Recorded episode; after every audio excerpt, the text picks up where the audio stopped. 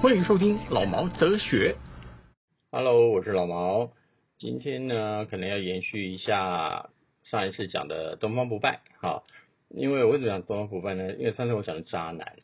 可是今天呢，我要讲的多痴女，啊，江湖多痴女，都是一些拱杂不，哈。我为什么这样说呢？因为第三集的《笑傲江湖》里面，东方不败之风云在一起，它主要就是以东方不败为主。不要讲了，东方不败就林青霞，那是无可比拟的。可是这时候，噔噔噔噔，又加了一个人了，那叫做王祖贤。为什么会加王祖贤呢？可能是因为他的鬼片很当道，觉得她很漂亮。因为王祖贤那时候叫漂亮宝贝，大家想看看林青霞跟王祖贤两个人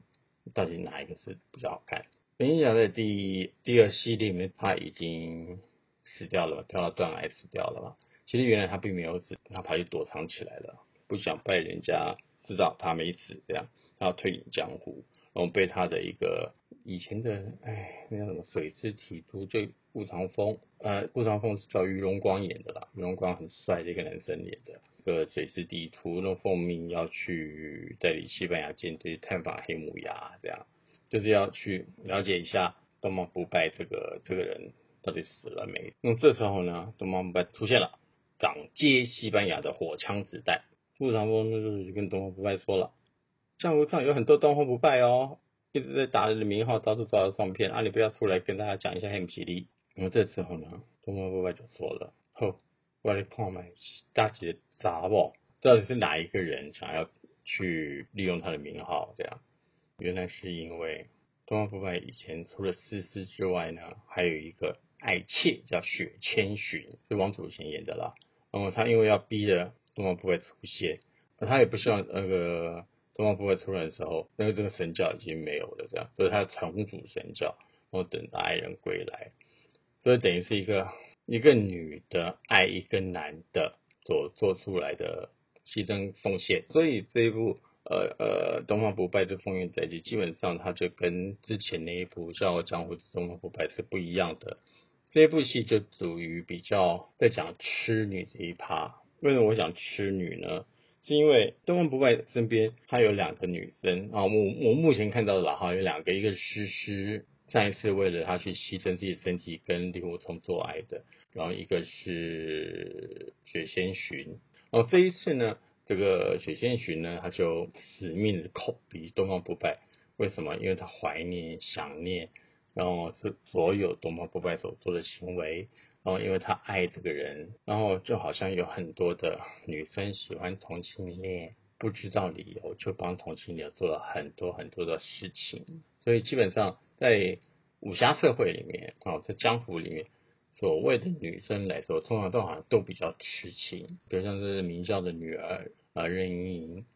也是啊，任盈盈也是为了令狐冲啊，爱他爱的死去活来呀、啊。那雪仙寻也爱东方不败，爱的死去活来呀、啊；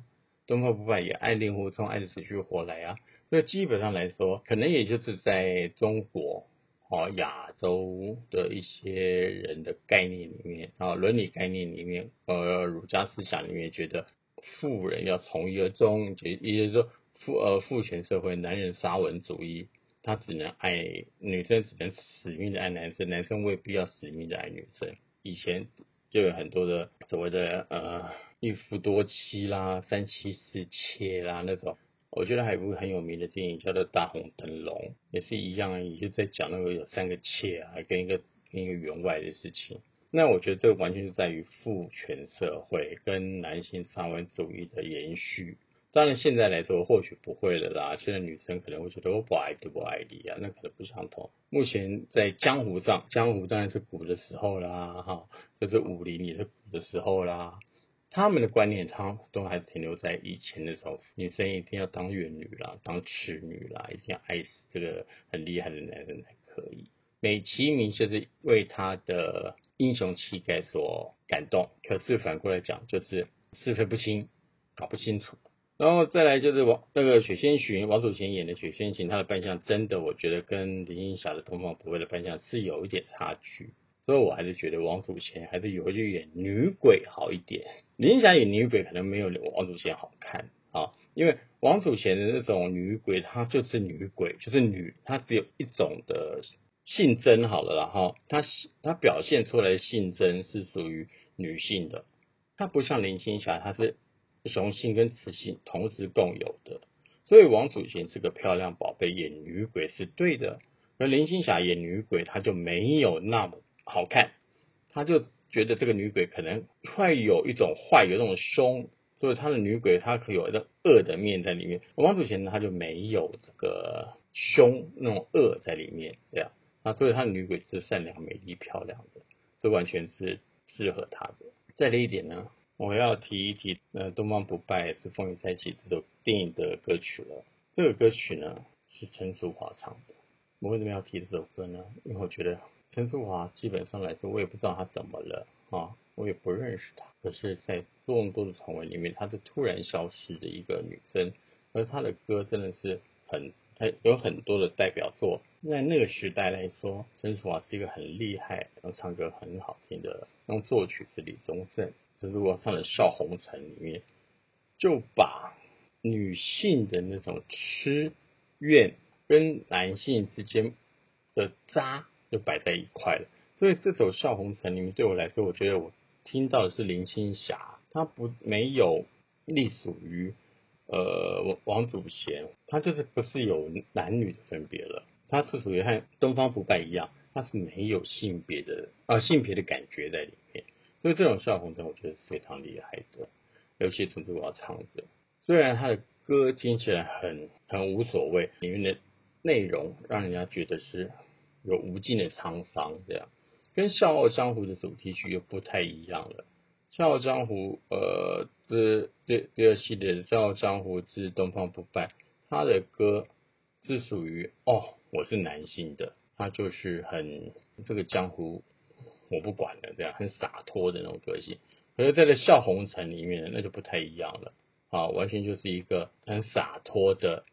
令人痴情，我觉得蛮贴切的。我觉得这几这《笑傲江湖》《东方不败》跟《笑傲江湖》和《东方不败之风云再起》这三这个系列，这三个歌我都觉得都蛮好的哈。用《笑傲江湖》呢，可能那一出来的那个声音，哦，那雄伟那种洒脱就出来了。然后再来就是《笑傲江湖》。它有一点娇媚，又有一点洒脱的感觉，又出来了。我觉得都不相同的，